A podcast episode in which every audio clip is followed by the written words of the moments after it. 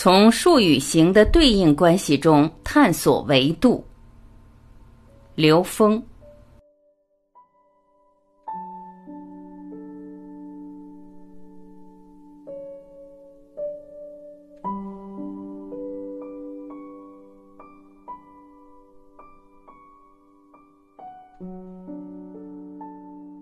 所谓数与形的关系，它不是一个高深的问题，而是特别普遍。学过简单的数学应用题、物理题就不难理解。人类对于数学中的许多定义，是为了研究数与形的关系，这是人类很早以前对于数学的一个初步理解。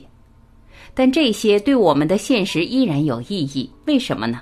在现实的物质空间中，几乎所有事物跟数学有着紧密连接。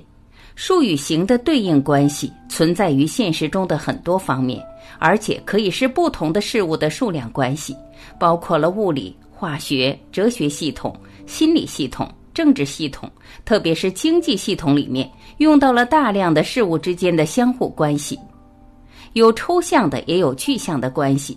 里面恰好就是数和形的相互关系，而这种关系随着科技和社会发展的复杂性，会慢慢在抽象概念上显示出一些不同。比如经济学里面看不到一种直观的关系，但依然反映数与现实的一种定量关系，是一种非常好的定向定位能力。所以数和形是一一对应的。现实生活中，任何问题最后都会归结为数学问题。在这个层面，我们就不难理解，数学是在研究数和形的对应关系。算术的加减乘除是发生在一个数轴上的，在这个数轴上有一个零点，还有正无穷大、负无穷大，所有的数字都能在数轴上找到相应的位置。这时候的数和形，一个数对应一个位置，非常直观的，这就是所谓的一维。当我们学代数的时候，出现了两个变量，比如二元一次方程 x 和 y，即所谓的二维。一开始并不能马上建立起这种空间概念，我们只是在理论概念上建立逻辑的一种演算，不是数字做加减乘除，而是用代数。做加减乘除的运算，这就拓展了我们解决问题的能力。而三元一次方程则有三个变量 x、y、z，这就是所谓的三维。一般中学学代数就学到这里，因为这时候学的代数可以与我们的现实产生非常直接的对应关系。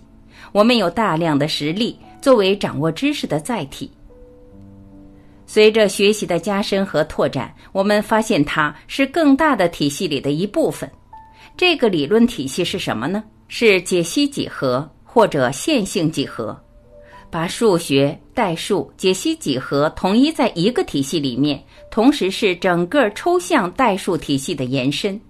这时候再用 x、y、z 来表达已经不够用了，所以用一二三四五六维。一维、二维、三维、四维、五维可以都用 x 代替，y 代表函数关系。从这个解读来讲，有时候也用我们看到 a 一、a 二、a 三代表维度的标示，或者 x 一、x 二、x 三来标示。线性几何里面，我们看到宇宙空间的形态比我们在三维里面看到的更抽象，看不见、摸不着了。上升为一种理论体系，在概率理论里面，把高维度的概念用到了非常充分的极致，因为大量用到矩阵，实际是建立在线性几何基础上的。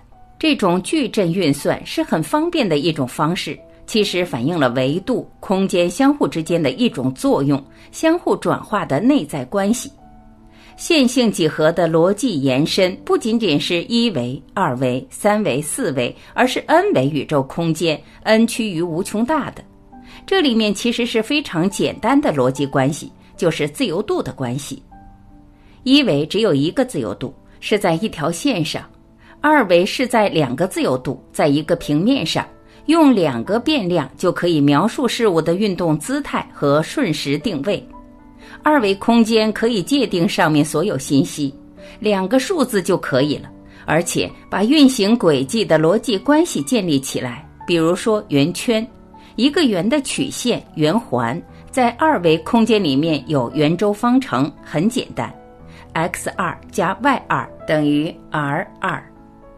原点作为圆心，半径为二，一个圆一个公式就把二维表达出来了。数和形的关系我们不难理解。离开原点的一个圆，我们可以从括号 x 加 a 括号二加括号 y 加 b 括号二等于 r 二来表达这个离开圆心一个圆。直线就更简单了，ax 加 by 加 c 等于零。这就是二维空间上的任意一条直线在二维坐标系的通用坐标方程。平面上有无穷多条直线，所以二维中含有无穷多的一维。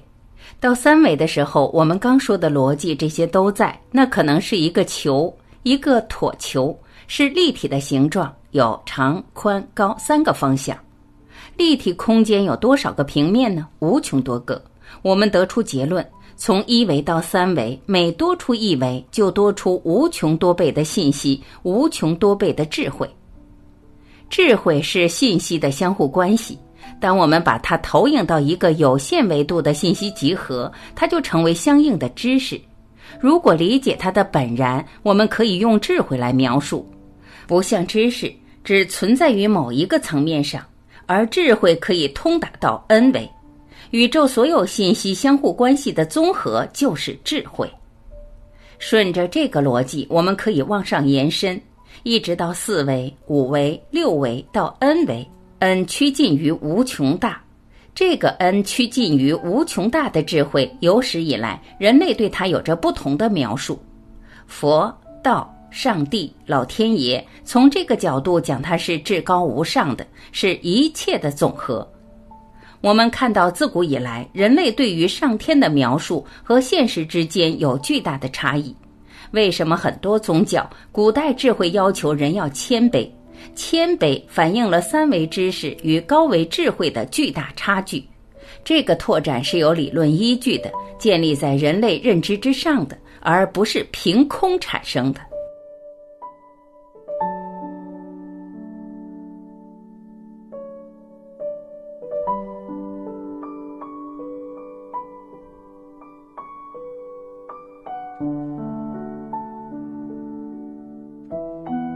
感谢聆听，我是晚琪，我们明天再会。